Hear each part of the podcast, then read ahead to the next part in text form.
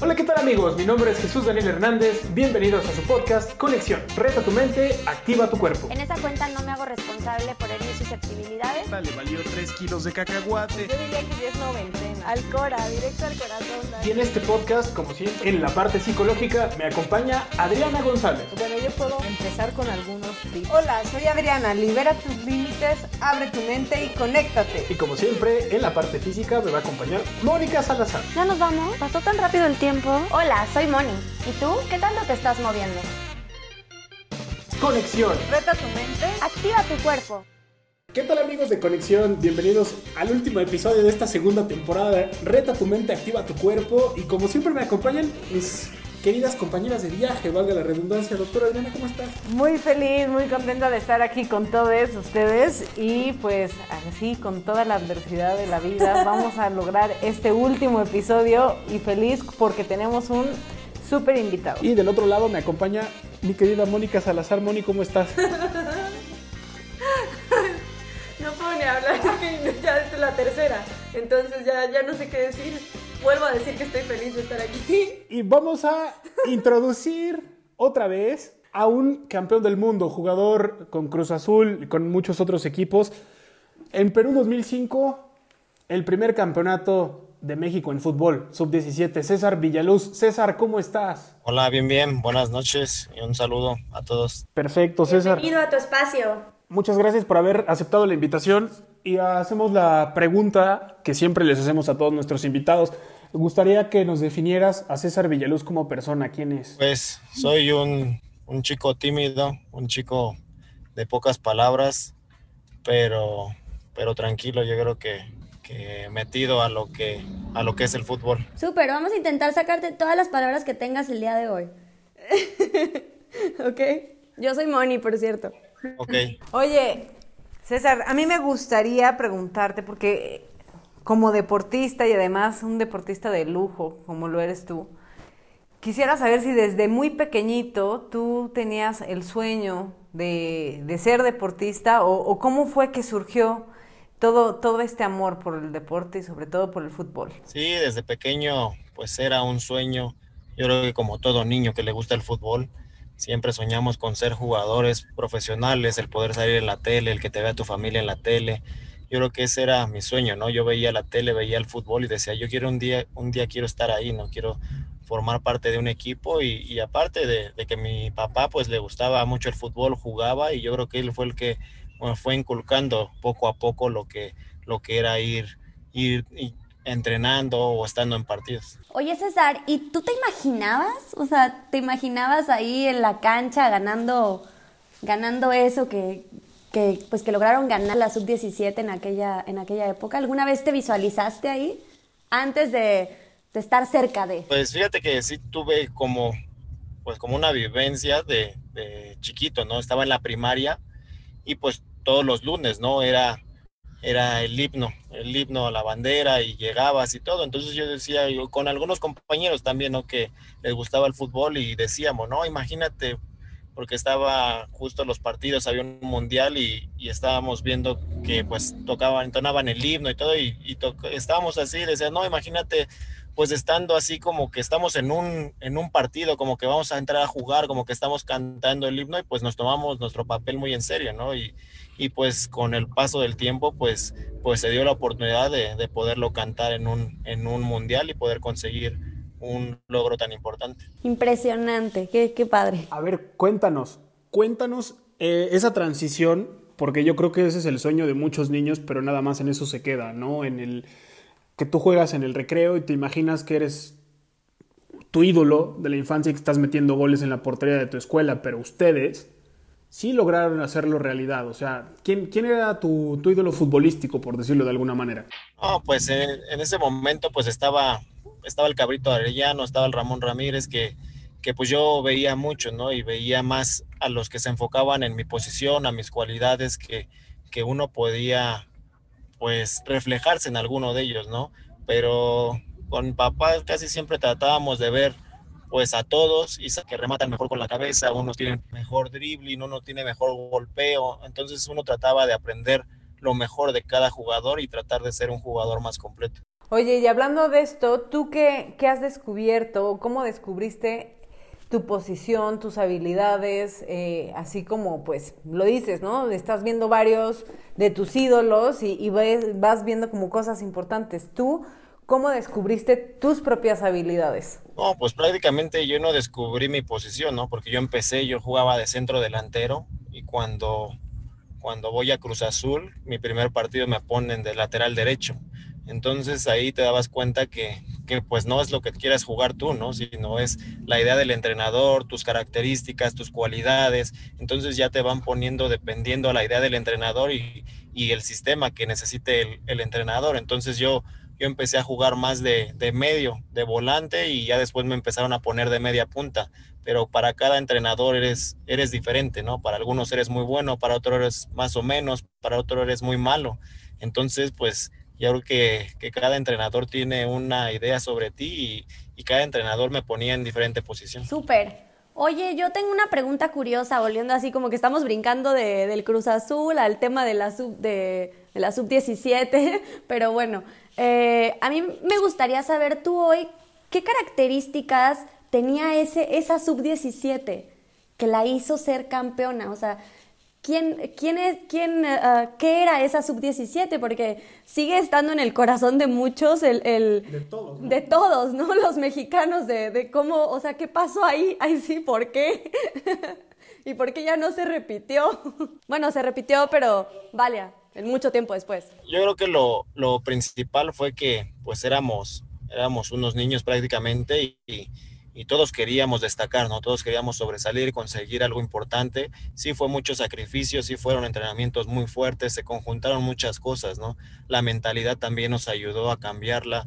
Chucho Ramírez, el pensar positivo, el pensar en cosas grandes, el, el visualizarse ganando, ganando la, la Copa del Mundo. O sea, fueron muchas cosas que, que al final el grupo las fue, las fue adaptando muy bien y, y se fueron dando las cosas, ¿no? Que era lo más importante y el grupo tenía mucha confianza partido a partido. ¿Qué trabajo mental les hizo Chucho Ramírez antes de llegar al campeonato de Perú? ¿Cómo trabajaron la parte psicológica? Pues él, desde el primer día que a mí me tocó en la primera concentración, él dio esa plática y dijo que nos teníamos que mentalizar a ir y competir por el campeonato, ¿no? Que ya no fuéramos un equipo más, que ya no fuéramos un equipo que iba y no lograba nada y regresaba y no pasaba nada, ¿no? Sino que fuéramos con la, con la idea de, de trabajar para poder ser campeones del mundo y ser el cambio del fútbol mexicano. Que eso iba a depender de nosotros del día a día, desde ese día teníamos que ser que teníamos que entrenar como campeones del mundo, comer como campeones del mundo, entrenar como campeones del mundo, descansar, o sea, todo lo tenías que visualizar como campeón del mundo, ¿no? Entonces, desde ahí decía que eso te iba, te iba a traer las cosas buenas y te iba a traer el campeonato del mundo. Y lógico que poco a poco, pues, te iba dando más cosas. En las noches, en las concentraciones, te, te daba charlas de relajación, de, de motivación, de, visual, de visualización, nos llevaba con su maestra también para lo mismo, pero era del día a día, del día a día, no era como una charla al mes ni nada, sino era diario, diario, diario. Entonces, toda esa repetición yo creo que se fue formando en, en, en lo real, ¿no? Ya después cuando lo, lo veías dentro de la cancha. Súper. Mira, yo soy psicóloga y esto que me estás contando me parece increíble porque a veces, pues, a, a la parte psicológica en los deportes de alto rendimiento como pues es este, lo, lo hacen a un lado, ¿no? Y también, pues aquí viene un tema que el cerebro no distingue entre realidad y ficción. Entonces, me parece que todo esto que estaban visualizando, pues se empiezan a generar experiencias positivas eh, sobre esto. Pero además de esto, eh, César, cuéntame, o sea, ¿qué otras habilidades psicológicas crees que te ayudaron y les ayudaron como equipo para poder afrontar pues eh, todo, todo lo que es el campeonato mundial y el tener un estilo de juego distinto. ¿Qué habilidades psicológicas crees que te ayudaron a ti en concreto? Pues yo creo que te ayudaba mucho en, en el nerviosismo también, ¿no? Te ayudaban a, a, saber manejar los nervios porque todos éramos niños, nadie había jugado en un estadio lleno, nadie había jugado fuera de su país o a lo mejor algunos sí habíamos jugado fuera de nuestro país, pero no a ese nivel, ¿no? Ya estar no sé, en un estadio de 20 mil personas, 30 mil personas, gritándole al equipo contrario, gritándote a tu equipo, el jugar contra otros países, el jugar contra Brasil, siendo que era una potencia, siendo que era que tenía la historia, que era el último campeón sub-17, el, ver las cosas distintas, ¿no? El saber que, que, no ibas a jugar contra, contra figuras, sino que ibas a jugar contra, contra niños de, de tus mismas características y de ahí iban a salir las nuevas figuras, ¿no? Yo creo que todo eso no solo fue la ayuda en, en, lo deportivo, sino también en el día a día. Chucho nos ponía un ejemplo que, que decía lo que tú mencionaste, ¿no? De lo ficción y lo real. Decía, si tú entrenas a tu mente y dices, no, pues mi sueño es tener un carro, pero tu mente no identifica qué carro, ¿no? A lo mejor tu, tu mente o tú quieres un Ferrari, un Ferrari rojo y eso, pero tú dices, yo quiero un carro, un carro, un carro. Entonces el día de mañana vas a tener un bochito y tu mente no identificó, te dio el carro, ¿no? Entonces él decía eso, que teníamos que ser muy específicos con lo que querías, que si querías un partido, sí, quiero jugar un partido, pero quiero meter gol, quiero, quiero mandar centros o un pase de gol. Entonces todo eso sí lo detalló mucho y yo creo que eso nos ayudó también bastante en lo que fue el Mundial. Yo me voy a meter otra vez, perdonen compañeros, porque justo estás hablando algo del estrés y la ansiedad y, y, mientras me hacías esta visualización y nos contabas, ¿no? De cómo estar en el estadio con tanta gente, cumpliendo tu sueño, con estos equipos también que, pues que han sido campeones y entonces ustedes están enfrentando pues ya me imagino la ansiedad y el estrés que puede ser un componente importante ya cuando estás ahí en la cancha. ¿Cómo le hiciste tú para manejar este estrés, esta ansiedad? Eso se habló mucho también. El primer partido era el más importante o el que se habló mucho por lo mismo que decían. Es el primer partido, es la ansiedad de que todos quieren mostrarse, todos queremos ganar y era el más importante porque si ganabas estabas prácticamente con medio pie en la siguiente ronda y si perdías pues estabas con medio pie de regreso. Entonces también hacían muchos ejercicios. Cuando íbamos hacia, hacia el estadio en el camión, inventaron unas canciones. Entonces eso te ayudaba a sacar el estrés, gritabas, te reías y todo, te ayudaba a sacar el estrés. Y pues esa buena vibra, esa, ese buen grupo que, que era, se sentía, se sentía y te llegabas con esa confianza para que ya en el partido pues no llegaras nervioso, tenso, sino ya llegabas mucho más más liberado de toda esa ansiedad o nerviosismo que, que puede contraer un, un, partido así. Y ahora yo te quisiera preguntar, César, otra parte importante es, ¿cómo manejaron ustedes los egos? ¿no? ¿Cómo pusieron al servicio sus talentos en lugar de pensar en destacar? Porque no nada más eras tú, estaba Giovanni Dos Santos, estaba Carlos Vela, estaba Omar Esparza, estaba el Pato Araujo, estaba Sergio Arias, estaba Héctor Moreno, estaba Adrián Aldrete, o sea... Efraín Juárez también. O sea. equipo, ¿no? Todos aquí describiendo a la generación dorada. Claro. O sea, ¿cómo le hicieron para juntar? Eso también se habló mucho, ¿no? Y se decía que pues era un grupo, era un grupo y, y el fútbol era de equipo. Que pues sí estaba Vela, estaba Giovanni, pero, pero uno solo no iba a poder conseguir el campeonato, ¿no? Si no se, se dependía de todos y también nos ponían una película, cada partido antes de los partidos nos ponían una película motivacional y todo. Y había, había unas veces que nos decía Chucho que muchas veces eso era el daño que le hacía a los grandes equipos. Cuando llegaba ese ego y que decía, no, es que yo soy el mejor de la selección, no, es que sin mí el equipo ya no va a ganar. Entonces cuando pasaba eso es cuando ya, ya no funcionaba el equipo, ¿no? También todo eso lo, lo manejaban bien para que el equipo pues siguiera, siguiera unido y siguiera dando, dando los resultados que se pretendían en, ese mundial. Oye César, está padrísimo todo lo que, lo que me estás, bueno, nos estás contestando y compartiendo. A mí me, me empieza a dejar más clara la película, porque yo nada más tenía la versión que de los medios y tan tan, ¿no? Entonces está siendo muy interesante para mí, que soy gran fan del fútbol. Uh, pero hay una parte que a mí me interesa mucho.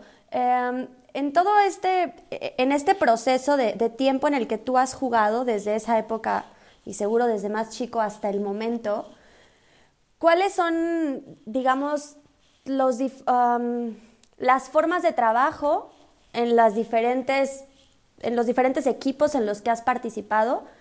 Eh, no sé cómo formularla, a ver, échenme la mano. Lo que quiero decir es como las formas de trabajo de preparación física o sea, y mental, o sea, sí, claro. los modelos de entrenamiento. ¿Cuál ha sido para ti el más efectivo?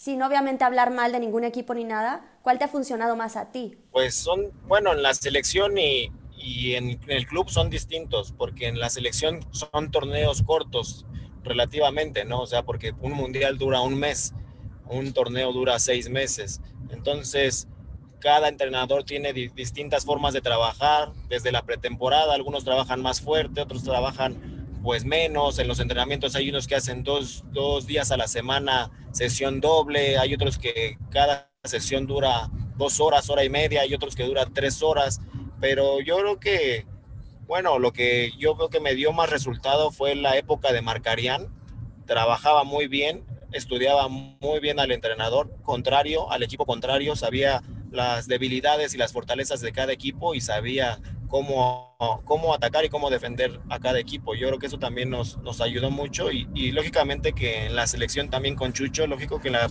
la preparación fue muy buena, pero fue también para, para el Mundial, ¿no? Pero eso nos ayudó mucho y nos lo decían que esa preparación nos iba a ayudar para poder debutar en primera división y poder competir con, con jugadores de primera división. Y ya cuando estuvimos en su momento, pues te dabas cuenta que, que, los resultados de esa preparación pues te estaban ayudando porque estabas a nivel de, de jugadores ya de primera división. Ok, ok, perfecto. Oye, otra pregunta antes de que se me vaya, porque luego se me olvidan. Este, si pudiéramos partir el pastel, obviamente no se puede partir así, pero si lo pudiéramos dividir en mental y físico, en toda la experiencia igual que has tenido, desde más chico hasta el momento actual, ¿Cómo ha sido ese proceso? O sea, ¿qué va tomando más fuerza? ¿Lo mental o lo físico? ¿Siempre es el mismo, la misma proporción? ¿O a veces es más, a veces es menos, uno u otro? Ay, el huevo y la gallina. Siempre. Sí, necesito... No, no, no. Es que, ¿sabes qué? Creo que conforme la, la persona va madurando como jugador, ¿no? De cualquier deporte de alto rendimiento, hay momentos en los que hay que a, a, a hacer más uso del físico porque tienes con qué y luego hay una parte donde ya se vuelve más mental. No sé si es mi teoría, pero a lo mejor estoy súper Cuéntanos tu experiencia. Tú cuéntanos. No, yo creo que tiene que estar, todas las partes son importantes, ¿no? Lógico que cuando estás más joven, pues físicamente estás mucho mejor, pero tácticamente no. Lo vas aprendiendo con el paso del tiempo. Por eso llega un momento que dicen, no, este jugador ya está en su mejor momento, porque ya equilibraste lo, lo físico con lo técnico, con lo mental. Entonces yo creo que tiene que haber una proporción de, de, todas las partes para que pueda ser más completo, porque a lo mejor puedes pensar, puedes pensar bien, pero físicamente no te da para recorrer la cancha y eso entonces hay un desequilibrio. Entonces debes de mantener, mantener ese equilibrio de todas las cosas para que pueda ser mejor. Lógico que hay veces que técnicamente no eres tan bueno, pero físicamente te ayuda a suplir lo técnico, porque por ahí la fallas o un defensa falla y se le va al delantero, pero físicamente te da para alcanzarlo, para alcanzarlo y re recuperarte. Yo, yo quisiera preguntarte, César, ya que hablaste de Sergio Marcarian y de tu etapa con Cruz Azul, ¿qué se siente um, estar o cómo manejar la presión de estar en un equipo grande que no ha ganado un título por casi 23 años, Ay, que ha perdido Pero dilo sin llorar. muchas finales? Eh, ¿Cómo manejar esa presión? Pues fíjate que en ese momento pues no llevaba 23 años, llevaba menos, había menos presión que ahora.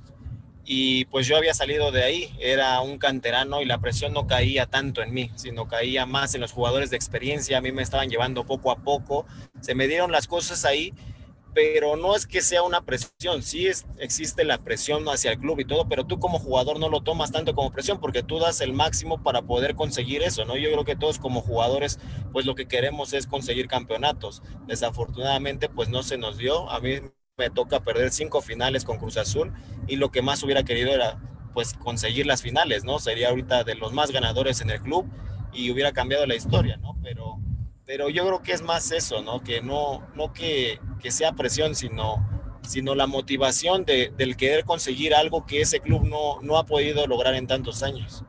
Y luego, en esa parte de esas finales, eh, digo, es inevitable, sé que te lo han preguntado muchas veces y todos los medios habidos y por haber en México, ese golpe que tuviste con Cruz Alta en la final de la Apertura 2008, sales en camilla, eh, nos, estabas platicando de que cuando estabas en el hospital, bueno, lo platicaste en, algún medio, eh, te dijo si, si, somos campeones, te decía, no recuerdo ahora, tú me corregirás, el doctor que si eran campeones te, te regresaban al estadio para festejar, tú saliste inconsciente, sabías que si el árbitro marcaba penal, Cruz Azul podía haberse adelantado en el marcador y podían haber expulsado al jugador del Toluca. ¿Tú cómo sufriste ese golpe pues más que físico, anímico. Pues sí, fue un, un, golpe fuerte. Yo creo que lo que más dolió fue eso, ¿no? Como tú lo dices, anímicamente, porque no es solo un partido, sino es todo un torneo, es todo desde la pretemporada que te preparas, al final todos los equipos se preparan para eso, para poder competir por un título, para estar ahí. Y tú que tenías la oportunidad de estar ahí, que se estaba dando un buen partido, que estábamos cerca de poder conseguir un campeonato, pues el salir así, el, siempre te queda esa sensación, ¿no? Cuando estás en un, en un partido y perdiste, tú dices, ay, pude haber hecho más, ¿no? O bueno, me ganaron bien porque di lo máximo, pero en ese momento, pues tú quedas insatisfecho por eso, ¿no? Porque tú dices, pues me sentía bien, sentía que podía hacer más y, que salgas así sin que haya terminado el partido, sin que hayas podido ayudar más a tu equipo, yo creo que ese es la, el golpe más fuerte que, que uno le pudo dar. Y tú como jugador, o sea, ya como Villaluz, ¿qué, ¿cómo te afectó ese golpe a ti? O sea, porque muchos tienen la teoría, digo, desmitifícala aquí, de que tu carrera nunca volvió a ser la misma. Pues sí, fue un, un golpe fuerte, pero en lo personal no creo que me haya afectado porque no sentí nada, no sentí dolor, sí lo vi de reojo, pero pues no supe cómo fue ni la jugada, porque muchos decían, no, es que ya ni, ni entra el choque y eso, pero no sentí dolor, o sea que tú dijeras, no, pues no quiero sentir lo mismo, eso porque no sentí nada, cuando desperté prácticamente estaba como si nada por todos los medicamentos que me habían puesto y eso, pero se mencionó mucho eso, ¿no? Yo creo que, que uno siguió igual, sí, vas, vas cambiando, como lo decíamos antes, pues la experiencia, cada entrenador es distinto, la formación es distinta, lo que te piden es distinto y yo creo que eso fue lo que más cambió y lo que, lo que la gente no, no, es, no, no veía en uno, ¿no? Que no venía siendo igual a, a los torneos pasados. Oye, ahorita que, que, están mencionando esto, se me vienen dos preguntas, te voy a hacer una y después la otra, así que a mis, a mis compañeros les aviso que voy doble. Ah, no, ah, no quiero interrumpir. Me encanta. Oye, esta, esta primera parte, ¿no? Pues al final es, es, un, es un tema delicado, sobre todo en, deportistas de alto rendimiento, esto que te sucede, ¿no? Una cuestión física, me imagino que pues genera también hasta miedos. En el momento, pues no sentiste nada, te despiertas todo tal vez hasta pues medicado, drogado, para poder disminuir el dolor y, y poder empezar esto. Pero mientras estás en el hospital y estás en ese momento, ¿Tú qué miedos, con qué miedos crees que pudiste haber contactado sobre tu futuro? En ese momento ninguno, en ese momento yo estaba normal, como te digo, y, prácticamente uno cuando despierta, pues uno quería regresar al partido porque se sentía bien. A lo mejor me desvío un poquito del tema, pero eso me pasó más en la fractura de San Luis. Cuando, cuando estaba en San Luis, pues estaba un, fue, fue jornada doble, estaba un miércoles en el estadio y prácticamente el estadio estaba lleno. Pues jugamos contra América, pues era era un rival pues que llenaba los estadios y al otro día pues prácticamente estaba tirado en la cama, ¿no?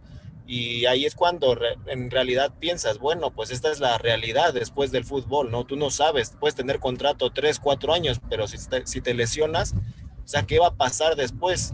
Si el día de mañana te dicen, sabes que ya, no puedes jugar ahorita, entonces, ¿qué va a pasar? Y ahí sí es donde, donde tú em, empiezas como a pensar, ¿no? Hay tanto tiempo que tienes de ocio, así que estás acostado, que estás en la cama y dices, bueno, ¿qué va a pasar? Voy a poder jugar, voy a quedar bien.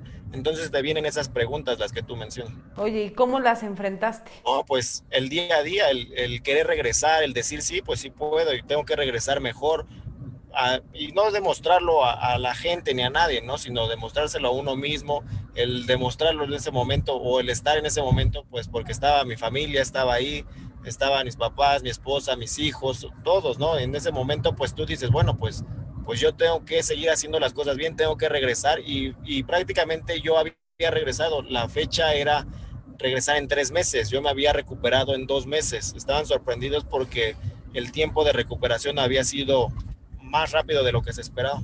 Con todo, y me, alegra mucho y sé que seguramente eso fue una gran experiencia también positiva para, para ti, para tu desempeño y demás. Hace un momento hablabas de distintos tipos de entrenadores, equipos, posibilidades de juego, ¿no? Y dependiendo pues de cada uno de los equipos y los clubs y, y cada entrenador es distinto. Para ti, ¿qué herramientas crees y qué dificultades, las dos herramientas y dificultades, te has enfrentado al momento de adaptarte a un nuevo club?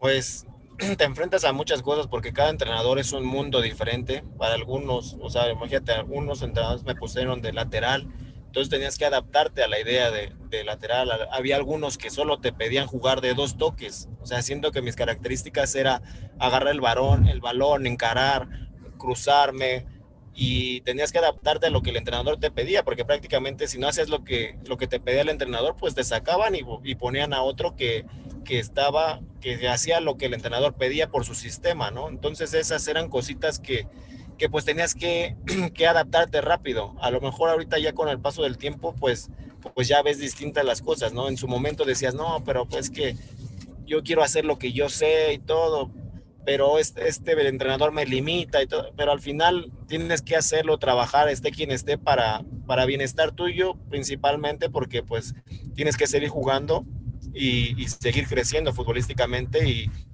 y, para beneficio del equipo también, ¿no? Porque si tú estás bien, el equipo le puede ir mejor. Ok, perfecto. Oye, César, yo tengo dos preguntas, una incómoda y otra no tanto. La incómoda es mi favorita, obviamente, pero, pero me voy a ir primero por la que no es incómoda.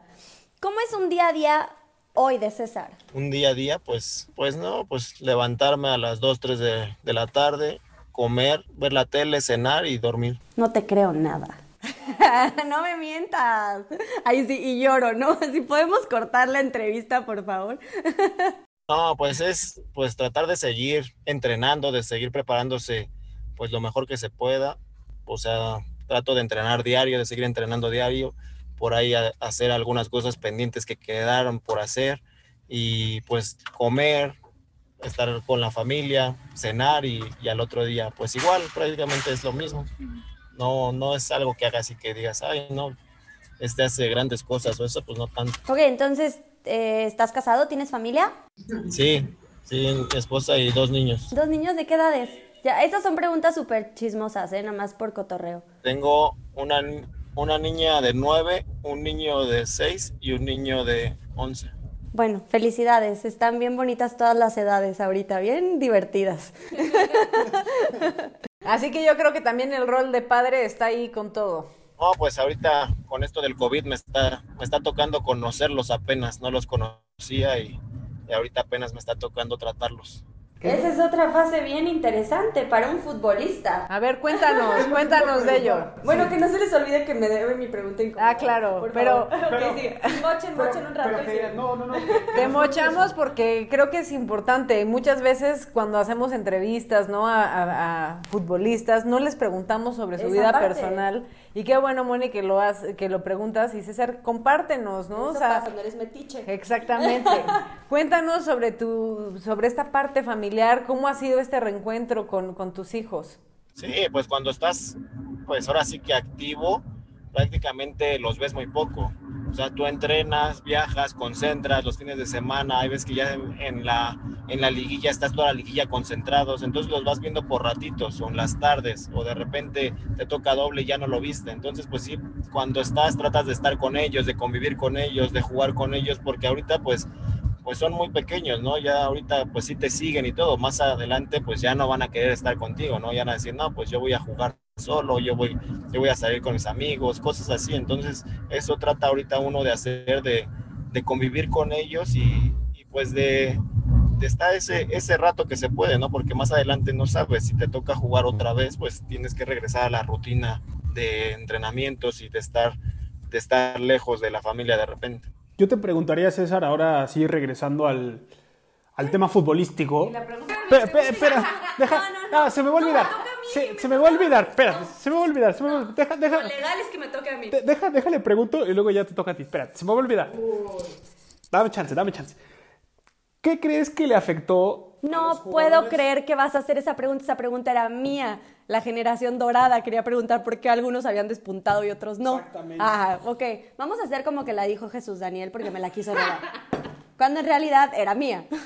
¿Qué, qué crees que le afectó a la generación dorada sub-17 para que no replicaran los éxitos en la mayor cuando tenían muchas esperanzas sobre ellos? Pues yo creo que se fueron perdiendo esos procesos, ¿no? El, iba, iba muy bien el proceso y como tú lo dices, la idea era que no que toda la selección llegara, pero la, una gran base de esa selección que pudiera llegar a, a selección mayor y por las edades que se hiciera pues un conjunto de gente de experiencia con gente joven, pero esta gente joven ya llevaba esa experiencia mundial o de dos mundiales con el de la sub-20 o de más experiencias en selección. Esa era la idea, ¿no? Yo creo que esos procesos se fueron perdiendo porque prácticamente para estar en una selección tienes que estar tienes que estar activo en tu club, tienes que hacer las cosas bien, pero si no tienes oportunidad en tu club y todo, pues no tienes oportunidad para poder competir para estar en una selección mayor. Entonces ahí es donde, donde poco a poco se fueron perdiendo algunos jugadores y, perdieron esa oportunidad de poder seguir estando en la selección.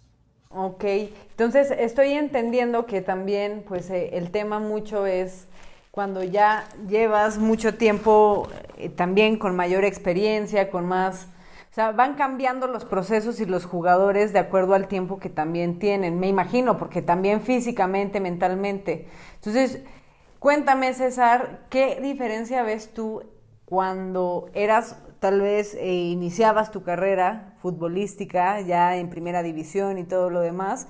Y tal vez ahora que ya tienes más experiencia, llevas más tiempo jugando, no eres ese jovencito que estaba emocionado, cumpliendo su sueño, que ahora ya tienes más esta experiencia. ¿Qué, diferencias ves? Pues yo creo que, como tú lo dices, cuando estás, estás joven, pues todo lo ves muy fácil, piensas que, que pues todo lo sabes, ¿no? Y me ha tocado verlo ahora también en esta etapa, que yo veo que, que la que va de, de, salida, ya los jugadores más grandes, son los que, los que más entrenan, ¿no? Los que más se cuidan. Y les pregunto, bueno, ¿y ahora por qué te cuidas, no? O sea, no, pues porque quiero alargar mi carrera, quiero si la carrera de un futbolista es 34, 35 años, pues quiero llegar bien, seguir compitiendo. Entonces la pregunta era, bueno, pues si, si, si tú entrenas ahorita así, ¿tú crees que si entrenando así desde los 17, 18 años hubieras podido estar mejor, hubieras alargado tu carrera? Pero esas son cositas que, como jugador no las ves, ya las vas viendo con el paso del tiempo, vas viendo lo, complicado que es mantenerse, el estar compitiendo día a día con jugadores mejores preparados. Entonces esa, esa es la, idea que, que, pues vas aprendiendo con el paso del tiempo. Oye, te tengo una pregunta que va por, por esta misma línea. Si tuvieras a tu yo que está iniciando aquí enfrente, ¿qué le dirías con esta experiencia que ahora tienes? Pues yo le diría que, que se siga preparando, que se siga preparando el, el día a día, porque pues es así, ¿no? Tienes que estar preparado para el partido, no, no lamentarte si perdiste, si ganaste. Tienes que prepararte de la mejor forma, alimentarte bien, descansar bien, que es lo fundamental para que puedas estar al 100%. Y pues, pues yo creo que también siempre va a hacer falta el, el que estés rodeado de personas que estén en medio del fútbol para que te puedan aconsejar y puedas tomar las mejores decisiones. Padrísimo, creo que aquí habrá muchos que, podemos tomar parte de las cosas que estás diciendo y aplicarlas en nuestro día a día, más allá de si, si nos dedicamos a, dominar y, controlar un balón o, o no, o a cualquier otra cosa, ¿no? Eso está súper bien. Si hoy al cualquiera de tus hijos, no sé si ya te han hecho esta pregunta o no, estaría muy interesante si un día alguno de tus hijos llegara o tu hija o un, chavito y te pudiera decir que te escribieras qué ha sido el fútbol para ti en tu vida, o sea, qué representa el fútbol en tu vida, ¿cómo lo dirías en una frase o en, en resumen? Yo, yo quiero que sea algo muy romántico, así que me digas algo así de la vida, como Eduardo Galeano o algo así, pero tal vez no, ¿verdad? No, pues yo le diría que para mí ha sido lo máximo, porque así como todo niño que busca jugar en cualquier lado, haya pelota o no haya pelota fútbol, pues a mí me tocó la fortuna de, hacerlo y, de hacerlo, de ser así que ser el, centro de atracción, ¿no? De que van todos los aficionados y, y están al pendiente de lo que estás haciendo y pues lo mejor de todo que estás haciendo lo que más te gusta, lo que más te apasiona y te pagan por hacerlo, ¿no? Yo creo que eso es algo muy bueno que no tienes que estar, estar, o me ha tocado platicar con muchas personas que trabajan y no les gusta su trabajo, ¿no? Y tienen que hacerlo porque pues es lo único que hay. A mí me tocó esa, esa fortuna y yo les diría que, que es una experiencia muy buena, muy bonita y que, que si su sueño es ese, pues que luchen por ello, ¿no? Porque es una experiencia muy buena. Ahora, yo quisiera, quisiera preguntarte también, César, ¿cómo es el, cómo manejaste la adaptación a otro país? ¿no? O sea, ¿cómo te adaptaste? Pues fíjate que fue, fue fácil, entre comillas, porque pues prácticamente es frontera y pues casi era lo mismo, las costumbres eran las mismas. Eso fue lo, lo fácil, que también era el idioma, se conocía mucho del fútbol mexicano, ya la mayoría me conocía por Cruz Azul, eso fue muy fácil y en la alimentación pues, pues yo creo que también porque no había como platillos distintos o la preparación era distinta, el fútbol sí era diferente, que era lo que te tenías que adaptar prácticamente, ¿no? En lo que tenías que tratar de adaptar lo más rápido posible y, y tratar de hacerlo de la mejor forma. Ok, oye, también te voy a decir algo, César. A todos nuestros invitados les pedimos técnicas accionables, consejos que puedan darles a nuestros amigues de, de conexión. ¿Tú qué consejos, recomendaciones y técnicas, tanto mentales, emocionales, como conductuales y físicas, nos podrías eh, compartir? Pues lo primero que podría decir es que si son niños, o si sus papás los están entrenando, que les enseñen a pegar con todas las partes del pie, ¿no? Porque muchas veces les dice, pégale al balón, pero sí, pero ¿cómo le va a pegar si no le has enseñado cómo pegarle, ¿no? Pues está la interna, la externa, de empeine, hasta con la punta, el talón, o sea, sí, pero hay que enseñar también cómo pegar para que él pueda ir perfeccionando esos golpeos, porque sí lo puede ver y todo, pero si no le enseñas a golpearlo correctamente, pues, pues no va a mejorar. Yo creo que eso es algo algo fundamental en, ahora en el fútbol y que, que, le puedan pegar con la izquierda y con la derecha, que también ahora ya es fundamental en el fútbol de ahora, ya, ya la mayoría o todos le pegan con las dos piernas y que aunque no les salga, ¿no? Que, que sigan practicando, para eso es, para ir perfeccionando, para ir mejorando y que va a llegar el momento en que lo van a poder lograr. Esa parte está padrísima. Aparte, ya, o sea, lo que acabas de decir es, es, es, fundamental hoy dentro de las metodologías, como lo dijiste, del fútbol este, para niños. Eh, bueno, en la etapa infantil, promueve todo eso. O sea, que no se agarre un, una parte del cuerpo como la dominante, sino que se estimulen las dos. Y creo que que venga de tu boca, ojalá algunos entrenadores, no, ya sea amateur o no, nos estén escuchando, nos vayan a escuchar para que vean que sí es cierto, que lo pongan en práctica, que no se casen con las viejas ideas de la vieja escuela. ¿Qué otro consejo nos darías? Ese para los niños, para quienes están iniciando. ¿Qué otro consejo nos darías ahora más hacia la vida? Otro chavito que sueñe, sueñe con el campeonato como tú.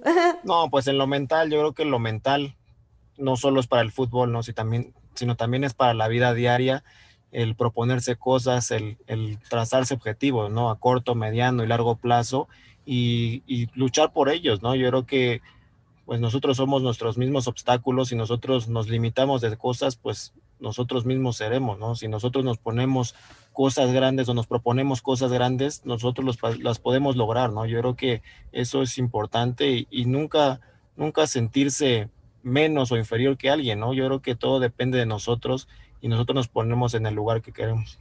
¿Cuál crees que, que son las claves de un equipo exitoso? Pues yo creo que, que lo mental ahorita es es muy bueno y, y, lo mental conlleva al buen manejo de grupo, ¿no? Ahora ya hay, eso es importantísimo en, ahora en el fútbol actual. Tú puedes ver equipos que, que se llevan mal y traen un equipazo y todo, pero hay conflictos internos y no funciona el equipo. Podrán ser muy técnicos, podrán ser muy rápidos, pero hay algo que los bloquea. Y hay veces que cuando tienen una unión, una armonía, el grupo está limitado, hay jugadores limitados, pero eso los ayuda a poder destacar, a poder, a poder sobresalir más, ¿no? Yo creo que eso es una parte importante ahora que me ha tocado vivir también. Me encanta cómo lo dices, César. Yo quiero decir que, este, bueno, yo soy aficionada, ¿verdad? Lo tengo que aceptar. Este, del fútbol, pero para mí el fútbol es una analogía bien bonita sobre la vida. Entonces, lo que estás diciendo ahorita, a mí se me hace que uno pueda aplicarlo en la vida general, o sea, no nada más en, una, en un partido los elementos que acabas de mencionar como fundamentales, creo que uno los puede aplicar en su día a día, en diferentes esferas de su, valga la redundancia, de su vida. Entonces se me hace algo padrísimo. Yo siempre he creído que el fútbol es como la vida. Entonces lo que estás diciendo creo que no nada más le queda al que está pateando un balón, sino a cualquiera que está luchando o construyendo algo y eso está súper chingón. Muchas gracias. Súper, ahorita que están hablando de esto y que Moni haces esta como analogía, también esto de, del pie y del entrenamiento con las dos piernas, ¿no? Es esta capacidad, esta flexibilidad de poder hacer las cosas de forma distinta, ¿no? Y el permitirnos empezar a afrontar la vida desde distintas estrategias, porque si no siempre repetimos la misma y nos pasa como a muchos futbolistas, ¿verdad? Como nos lo estás compartiendo, que nos volvemos maestros pero de una sola manera y a veces en la vida necesitamos aprender distintas posiciones, distintas maneras de juego y a veces aclimatarnos o aclichingarnos, ¿verdad? Con, con, lo que nos dicen los entrenadores o ciertos coach, porque si no, pues uno deja de jugar en la vida. Entonces yo también te agradezco mucho todos estos consejos porque me los llevo, me los llevo en, en, en mi cajita del corazón y de la mente para poderlos estar eh, poniendo en práctica en el día a día.